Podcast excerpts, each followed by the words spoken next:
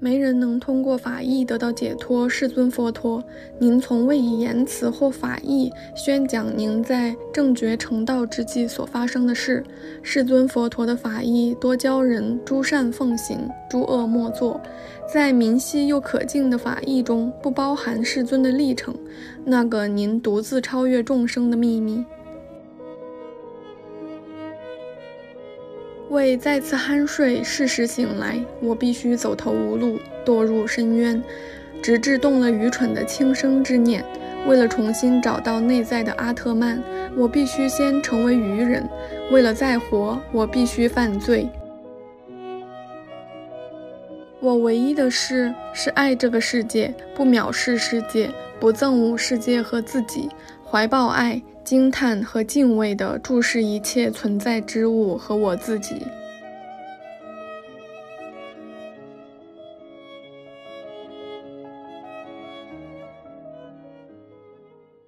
嘿，听众朋友们，大家好呀，我是左一。今天是二零二三年九月十七日，星期天。您正在收听的是《黑 book》读黑书的第三十一期。本期节目，我们来读一下黑塞的《悉达多》。这本书是一九二二年在德国出版，但是其实是从一九一九年年底就开始写了。听过上一期的伙伴们应该知道，一九一九到一九二零这个创作背景是很特殊的。一战给世界带来了巨大的震动，尤其让欧洲人一直以来对上帝和传统的价值观的信仰遭遇幻灭。T.S. Eliot 的《荒原》也是在1922年发表的。这期间，美国也出现了著名的迷惘的一代和爵士时代。他们有一个共同点，那就是呈现了一战之后的精神荒原。但是他们在探索未来这方面有巨大的差别。比如，艾略特就极力反对社会革命，规劝大家信仰宗教。黑塞是非常不同的那个。我相信读完《悉达多》，大家应该就会有一种感受，它似乎完全没有规劝的性质。尽管书名《悉达多》就是佛教创始人释迦牟尼的真名，全书也的确讲了一个。婆罗门之子追寻自我的一生，但是这本书的内容完全超越了规训读者去信仰佛教本身，甚至也完全超越了佛教教义本身。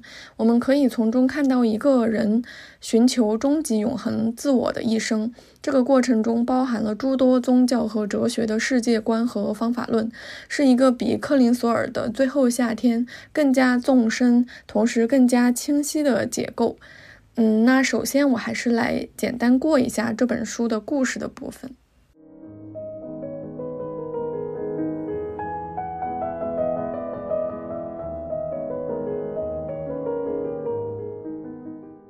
悉达多讲述了一个追寻自我的故事，但是是通过两个人来讲的。悉达多不是唯一的主角。他还有一个影子，或者说他还有另一种可能性，叫乔文达。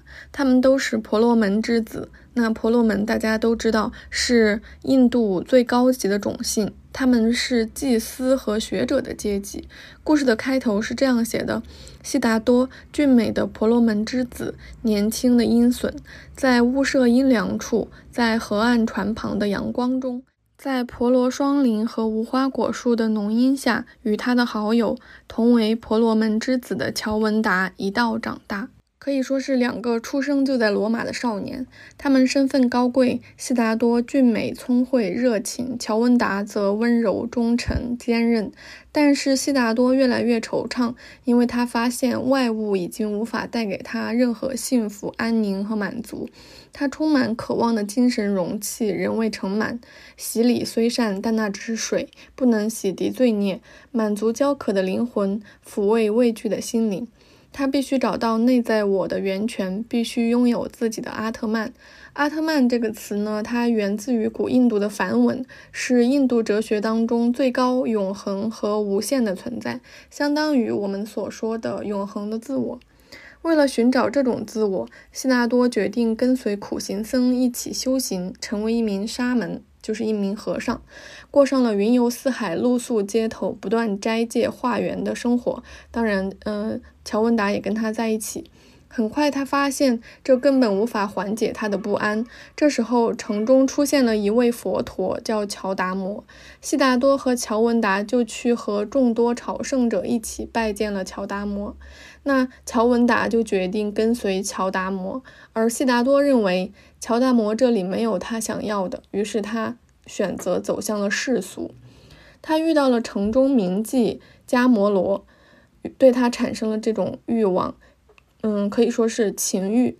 于是呢，悉达多就想拜迦摩罗为师，想拜他为爱的师傅。但是迦摩罗说悉达多没有钱，于是悉达多就开始跟着商人迦摩施瓦尼经商。他非常的聪慧，虽然没有经商的技巧，但是非常具有亲和力，也能借此赚钱。很快，他变得十分的富有。终于可以和妓女迦摩罗日日欢爱。一年一年过去，悉达多逐渐衰老，变得肥胖、疲劳、倦怠、浑浑噩噩。终于有一天，他尝够了生活的滋味，甚至到了恶心的地步。他离开了妓女迦摩罗，决定在河边自杀。但是在跳河之前，他听到自己灵魂深处的召唤，没有跳河，而是摔倒在了椰子树下。他酣睡了一觉，醒来发现一位穿黄色僧衣的陌生和尚守着他。那人正是乔文达。他们简单交谈之后分别。那之后，悉达多便在河边住下。当年他放弃做沙门，决心步入世俗生活的时候，有一位船夫渡他过河。如今呢，这位船夫收留了他，让他住在河边。渐渐的，悉达多发现，他从河水的秘密中获悉一个可以撼动灵魂的秘密。他跟河水学会了聆听，然后他发现，这位船夫瓦苏迪瓦才是真正的圣人。他随他在河边修行。再后来，乔达摩，也就是乔文达的师傅去世了。这个时候，妓女迦摩罗，也就是悉达多的情人，前去朝觐佛陀，带着儿子。这个孩子便是悉达多以前和他生的。在河边呢，迦摩罗被毒蛇咬到，中毒身亡。于是悉达多只能照顾儿子，但是儿子叛逆暴躁，偷偷逃走了。悉达多陷入了痛苦和迷茫之中。可是受船夫瓦苏迪瓦的影响，他认真在河边倾听，听到了一切，他的自我融入统一之中。这本书到这里就结束了。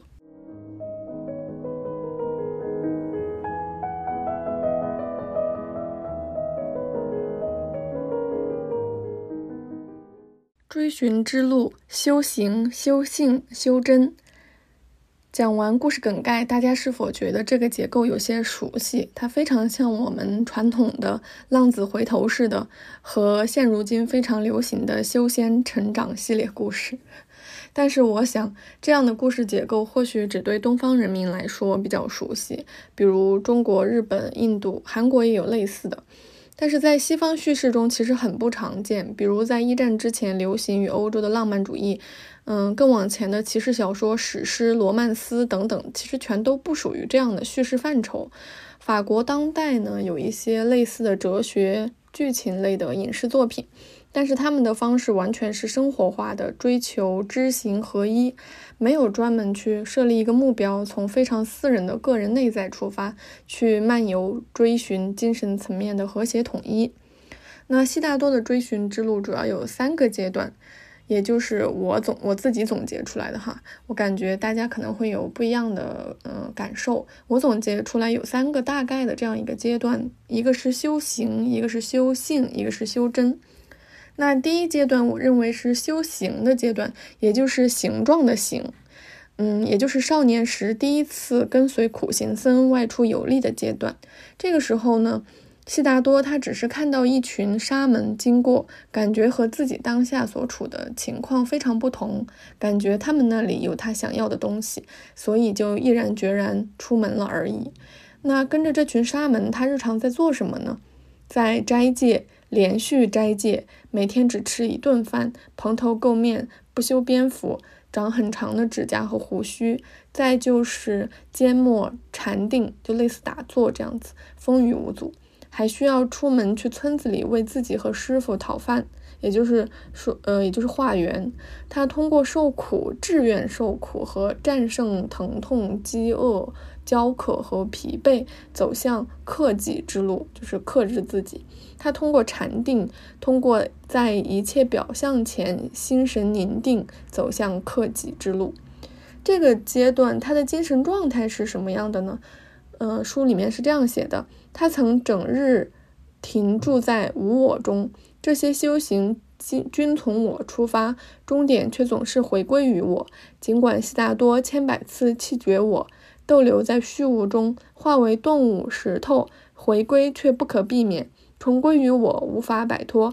在阳光中、月华下，在遮阴处和雨中，他重新成为我，成为悉达多，重新忍受轮回赋予的折磨。这个阶段，他领悟到的是，人无法学会任何东西。他是这样写的：“我想，万物中根本没有我们称之为修习的东西，我的朋友。只有一种知识，它无处不在，它就是阿特曼。它存在于我中，存在于你中，存在于一切中。因此，我开始相信，这种知识最恼人的敌人，莫过于求知欲和修习。”所以他知道自己没有办法通过修行的方式达到忘我、逃离轮回、达到内心的宁静，哪怕从佛陀那里，他也无法窥探达到这一境界的秘密。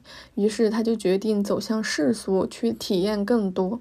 第二阶段，我将它称为修性阶段，即性情的性，因为他少年时期以及做沙门的青年时期都没能有这样的机会去体会世俗的生活是怎样的。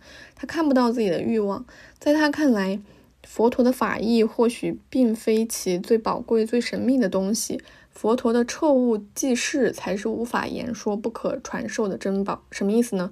就是这个过程，他想要这个过程，想要这个过程中所有的体验。走向世俗的第一眼，那他看到的是什么呢？是自然。原文非常的优美，翻译也很好。我读的是江怡老师的译本，这里真的非常美，我觉得很有必要来读一下。他是这样写的：他看见太阳从密林覆盖的山峦间升起，又从远处的棕榈滩落下。他看见星罗棋布的幽蓝夜空中畅游着一弯小船般的新月。他看见森林、群星、动物。云朵、彩虹、岩石、野草、花团、小溪与河流，清晨的灌木丛中闪耀的露珠，远山微蓝苍白，鸟儿和蜜蜂歌唱，微风吹过麦田，窸窸窣窣。这千姿百态、姹紫嫣红的一切，历来如此。日月相推，河流奔涌，蜜蜂嗡嗡，亘古不变。但在从前的悉达多眼中，他们不过是魅惑的、稍纵即逝的雾霭。以怀疑熟视这一切，注定被思想洞悉，一无是处，因为他们并非本质。本质位于可见世界的彼岸。可现在，他获得自由的双眼流连于尘世，他看见且清晰地辨明可见世界。他不再问询本质，瞄准彼岸。他在世间寻找故乡。所有这自古有之的一切，悉达多一直熟视无睹，他从不在场。而现在，他归属其中，流光魅影在他眼中闪耀，星辰月亮在他心中运行。黑塞通过质朴的世俗的眼光，向我们展示了世界原本的样子。或许不需要赋予每一件事物以意义，就像悉达多之前一样，他习惯用怀疑的眼光看待和思考这一切。但是现在，他融入了世俗，因此才能用世俗的眼睛欣赏万物万事的本真之美。这个阶段，他遇到了美丽的女子，城中的名妓迦摩罗。想请她做自己的朋友和老师，跟他学习爱的艺术。但是悉达多没有钱，于是呢，迦摩罗就推荐悉达多跟着有名的富商加摩士瓦弥工作。悉达多对经商之道一无所知，并且一直觉得他自己的特长是斋戒等待。和商人相比，他的冷静沉着更胜一筹。和陌生人打交道时，他懂得倾听的艺术，善解人意。在那个阶段，他获得了什么呢？他获得的是体验。世俗和惰性侵入，并且充满悉达多的灵魂。他不再轻盈，反而疲惫麻痹。同时，他的感官却活跃起来。他学到许多，体验许多。这期间，他还沉溺于赌博，经历厌恶、失望和痛苦，以至于总算决定离开之后，竟然在河边产生轻生的念头。但是，这对悉达多来说是必须要经历的。他说：“我跟迦摩罗学爱经，跟迦摩施瓦弥学做生意，赚钱又输钱。我学会养尊处优，满足肉体，我失去精神家园。”荒疏思想，忘记原因，不是吗？在这漫长曲折的路上，一个男人成了孩子，一位思考者成了世人。然而这条路又十分美好。然而我胸中之鸣鸟尚未死去，这是怎样的路？为重新成为孩子，为从头再来，我必须变蠢、习恶、犯错。必须经历厌恶、失望、痛苦，可我的心赞许我走这条路，我的眼睛为此欢笑，为收获恩宠，重新听见安的声音，为再次酣睡，适时醒来，我必须走投无路，堕入深渊，直至动了愚蠢的轻生之念。为了重新找到内在的阿特曼，我必须先成为愚人。为了再活，我必须犯罪。这条路还会引我走向何方？他如此古怪，泥泞不堪，或许是个玄回。他自便吧，我愿意随他走。就像上一期我们在克林索尔的最后夏天看到的那样，要想重生，必须先经历死亡。悉达多的修行是一条向死而生的路，他必须先犯罪、犯错、痛苦、绝望，才能够去经历醒悟。第三个阶段，我将它称之为修真，也就是真假的真。也就是悉达多骤然醒悟、重获新生、脱胎换骨的阶段。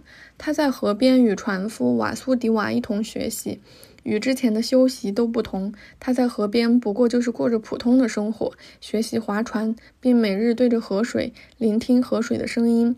但是河水却给了他一切。他知道，获悉这条河的秘密，就能获悉许多别的秘密，所有秘密。夜晚，他们经常沉默地坐在河边残株上听水。对他们来说，这不仅是水声，也是生命之声、存在之声、永恒之声。他们经常在倾听时心系一处，想到某次对话、某位他们关注的船客的容貌与命运，想到死亡与童年。当河水诉说美好时，他们默契相视，为同样的疑问得到同样的答复而欣喜。来往的路人渐渐发现他们两个很不平凡，于是纷纷就前来求道。但是上了船渡河，才发现这只不过是两个缄默的普通的老人，人们也就渐渐忘记了他们。这个时候呢，悉达多遇到了自己的情人，也就是沉重的名妓迦摩罗和儿子。其实是他们最后一次欢爱的时候，迦摩罗怀孕了。但那之后，很快悉达多就离开了城市。在情人不幸死于毒蛇蛇毒之后，就是在河边，这个加摩罗被蛇咬了一口，就中毒身亡了。悉达多就担起作为父亲的责任，这又让他再度陷入痛苦。儿子偷偷逃走了。他进城去找儿子的时候呢，就想起来当年第一次返回世俗生活、初见迦摩罗的时候，他感觉自己似乎坠入了轮回，再次经历一切，再次衰老、疲惫、恶心，再次渴望解脱，再次渴望。靠神圣的安得到治愈，他向船夫倾诉自己的痛苦。这个时候，船夫还是带着他去聆听河水。悉达多侧耳倾听，他沉潜于倾听中，彻底空无，完全吸纳。他感到自己已经完成了。倾听的修行。过去他常听到河水的万千之音，今天却耳目一新。他不再分辨欢笑与哭泣之声，天真与雄浑之声。这些声音是为一体。智者的笑，怒者的喊，渴慕者的哀诉，垂死者的呻吟，纠缠交织着合为一体。所有声音、目标、渴望、痛苦、欲念。所有善与恶合为一体，构成世界，构成事件之和，生命之音乐。当他专注于河水咆哮的交响，当他不再听到哀，听到笑，当他的灵魂不再执念于一种声音，自我不再被占据，而是倾听一切，倾听整体和统一时，这伟大的交响凝成了一个字，这个字是安，意为圆满。这个阶段其实也并不是单一的，在河边就悟出了真理，而是他也经历了一次巨大的轮回之痛。他在自己和儿子的关系中，看到当年年少的自己和苍老的父亲。他意识到一切未受尽的苦、未获得的救赎都会重来，是再次受到船夫的指引，再次倾诉和聆听，他才找到内心的安宁。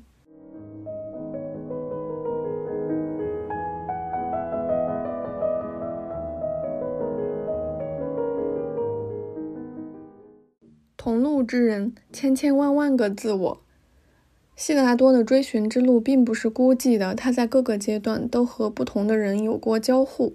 这里面每一个人物都值得仔细去品味。首先，当然是悉达多的影子乔文达。乔文达完全是悉达多的另一种可能性。他崇拜、敬仰悉达多，接受了悉达多带来的启蒙，跟他一起离开家，加入苦行之路。但是遇到佛陀乔达摩之后，嗯，乔文达就选择和其他众多僧侣一样，归于这位已经达到永恒自我、已经达到圆融统一的佛陀。他始终相信教义。我理解的就是，嗯，这追寻的结果及其形成的规训。但是悉达多不一样，他是一个典型的体验派。比起鲜艳的，他似乎更相信经验的。于是他决定躬身入世。那之后，他们有过两次重逢，一次是悉达多差点跳河自杀，嗯，摔在地上，他可能昏倒了。醒来的时候，乔文达在旁边守着他。另一处是结尾的地方，他们在河边相遇。有意思的是，这两次的重逢，乔文达都没能在第一时间认出悉达多。为什么？我觉得一个简单的解释当然是悉达多变化极大。第一次重逢呢，悉达多刚从世俗生活中出走。但他身上还穿着名贵的衣服和鞋子，完全不像修道之人。第二次重逢呢，悉达多已经达到了圆融统一的境界，变得谦和温柔。再往深处说一点，我个人的感觉是，乔文达是那个不能看到真实自我的另一个自己。悉达多选择的是一条体验之路，他一直在想办法体验这世界，嗯，从万事万物中感受到自己。可是乔文达总是无法认出悉达多，因为乔文达选择的是另外一条路，他选择的是目的之路。正如悉达多所说的那样，一个求一个探求之人，往往只关注探求的事物，他一无所获，一无所纳，因为他一心想着探求，被目的左右。探求意味着拥有目标，而发现则意味自由、敞开、全无目的。嗯，他他是这样对乔文达说的。他说：“你或许确实是位探索者，但你却因努力追求目标而错过了那些眼前事物。”所以在结尾处，他们在河边再次重逢的时候，乔文达关心的是：悉达多，你可有自己的学说，可有指引帮助你生活的信仰或学问？你看，他要的是结果，要的是指引和规训。可是悉达多没有这些，因为他认为知识可以分享，智慧无法分享，智慧只能被发现、被体验。智慧令人安详，智慧创造奇迹，但人们无法言说和传授智慧。这是他年轻的时候就发现，并且离开老师们的原因。第二个重要人物就是佛陀乔达摩。乔达摩显然是悉达多的另一种结果。嗯，他也达到了圆融统一的境界，宁静和平。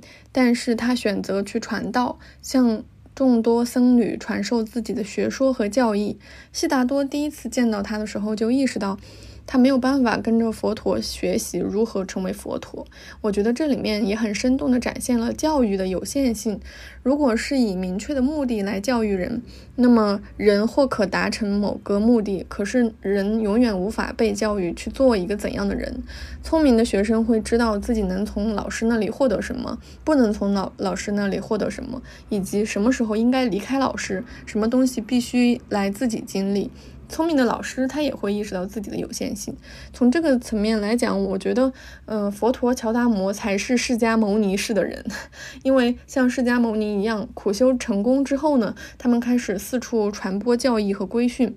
反观悉达多，他完全不像是一个典型的东方佛教的佛陀形象，他与佛陀走了完全不同的路，但是也一样达到了圆融统一的境界，甚至他可能是更快达到这个境界的人，因为你看乔文达就是一个很好的衡量的尺度和呃对比的样例。第三个重要人物是妓女加摩罗，嗯，是他第一次点破了世俗眼中的人是什么样子。比如他直言不讳说悉达多没钱，同时他又是悉达多入世的关键一环。他问悉达多你会什么，让悉达多意识到自己在世俗中有哪些特别之处。比如他一直。嗯，比如悉达多他自己一直坚信他自己会思考、等待和斋戒，可是，在迦摩罗看来，这些东西或许一文不值。经过他的引导，悉达多向他展现了自己会作诗、会识字、写字，这或许才是在俗世当中有用的东西。那同时，迦摩罗还教会悉达多直面自己的欲望和清高。当悉达多说。自己因为会思考、等待和斋戒而高贵，这是他的魔法，能让人为自己着迷的时候，加莫罗想的是，或许只是因为这个男人长着一张俊美的脸。随着年龄，呃，随着年龄的增长呢，加莫罗他也陷入了焦虑。加莫罗美丽的脸上写满倦怠，她的美已经开始枯萎，带着隐匿的、未被言说、未被察觉的焦虑，惧怕衰老，惧怕凋敝之秋，惧怕必死的命运。他叹息着和他告别，灵魂充满幽闭的哀愁。这样的叙事是非常优美而哀伤的。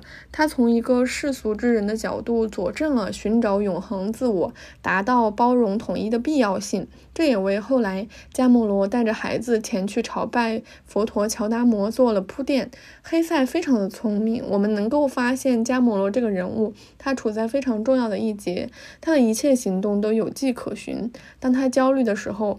也嗟叹，或许将来我也应该皈依佛门。于是后来他带着孩子来到河边和悉达多重逢，就变成了自己也在呃追寻自我的一环。第四个重要人物应该说是一组人物，那就是悉达多的父亲和儿子。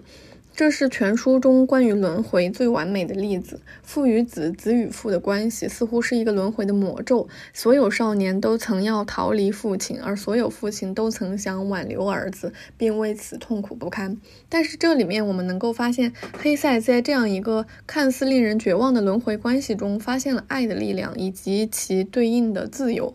在小说的开头，悉达多想出门去苦修，他的父亲不同意。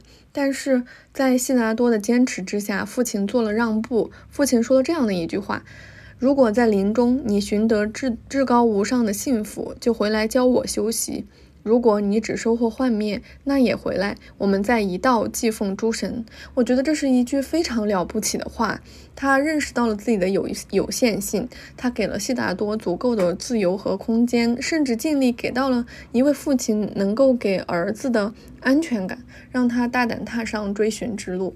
所以后面，当悉达多自己的儿子逃走之后，他想到了家中的父亲。当初他不管不顾离开家门，从未再回去过。他想自己的父亲是否也，嗯，承受这样的苦楚，甚至可能早已年迈去世，这样这让他深刻尝到了轮回之苦。说到这里，就不得不提关键人物，也就是船夫瓦苏迪瓦。他是悉达多最终追寻到永恒自我的最重要的他者。他的特质是聆听，是悉达多遇到的最懂得聆听之人。而在我看来，嗯，瓦苏迪瓦最智慧的地方在于，他明白自己无法成为老师，他选择直接带悉达多靠近河边，靠近河水，告诉悉达多。求教河水将学会一切，这就是先前我提到的：聪明的学生会认识到老师的有限性，而聪明的老师亦会如此。他无比的谦逊朴素。当悉达多跟河水悟出时间并不存在这一秘密的时候，他问瓦苏迪瓦，发现瓦苏迪瓦早已悟出了这个秘密。最后，在悉达多因为儿子的事情感到万分痛苦的时分，也是瓦苏迪瓦带着他在河边。引导他继续倾听，从河水中感知到一切。于是，嗯，悉达多才加倍专注于聆听，才听到了我们之前有提到的，说，嗯，倾听到了整体和统一，倾听到了一切的伟大的交响，凝成了一个字，这个字就是安，就是在这个佛教里面意为圆满的意思。当然，悉达多追寻永恒自我之路上最重要的人还是他自己。这几次重要的拐点，悉达多从未受到过。别人的影响，他全是靠自己灵魂深处的声音选择了接下来的道路。比如最开始追寻沙门，之后入世，游历世俗绝望之际，差点要自杀的时候，仍然是内心的声音唤醒了自己。他有着强大的自救能力。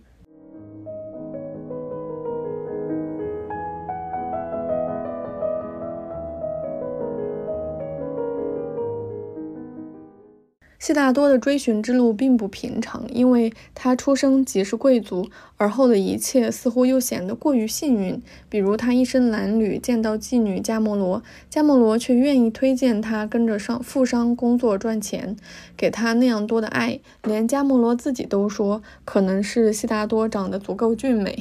同时，悉达多的追寻之路又实在没有什么惊世骇俗之处。懵懂少年离家出走，指望有样学样，吃了苦就能得到内心的安宁。没想到人生不是只需跨越一次的栏杆。他从佛陀的结果中意识到，什么东西是不可被传授的秘密，那就是智慧和体验。他选择了入世，用世俗之眼观察这一切，最后他才能有本用本真的五感去聆听河水，洗尽铅华，归于平静和质朴，在聆听中达到生命的圆融统一。我想，黑塞的独特之处和魅力正在于此。当别人都在教我们如何去寻求他人的帮助，如何追寻信仰，如何用一套僵化的方法论达到内心安宁之时，黑塞好像永远在鼓励我们去发现自身的能力和智慧，去体验我们所能够接触到的一切。痛苦和绝望也势必是这个旅程中的。一环，我们总能够放下清高和虚伪，走向谦和与宁静，包容一切，接受自己和世界。嗯，同时呢，我也一直都觉得。悉达多这本书，因为书的名字和人名的问题，给广大读者带来了很大的迷惑性。它本质上一定不是一本古印度佛法之书，它只是一本小说，而且是一位德国文学家写的小说。它里面的内容是远远不止于修行佛法的，甚至我们很容易发现，这里面有很多世界观和方法论，它都不是佛教的。比如悉达多强调的物，就是物体的物。他对河水的信奉，对河水的尊崇，就非常像道家学说当中对应的形而上学。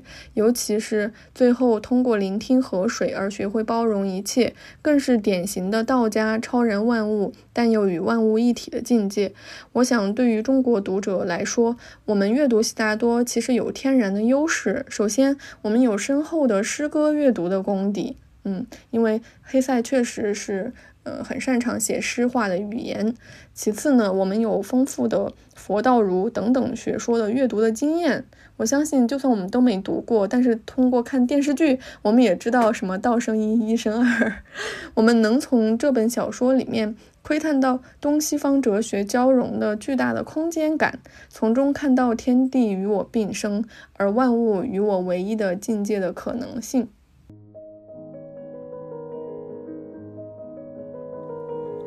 好了，我今天就说这么多了。然后上一次我说，接下来我们要读好多本黑塞，看到评论区伙伴们都非常的兴奋，我也很开心哈。我觉得确实，呃，我觉得中国的读者其实很适合读黑塞。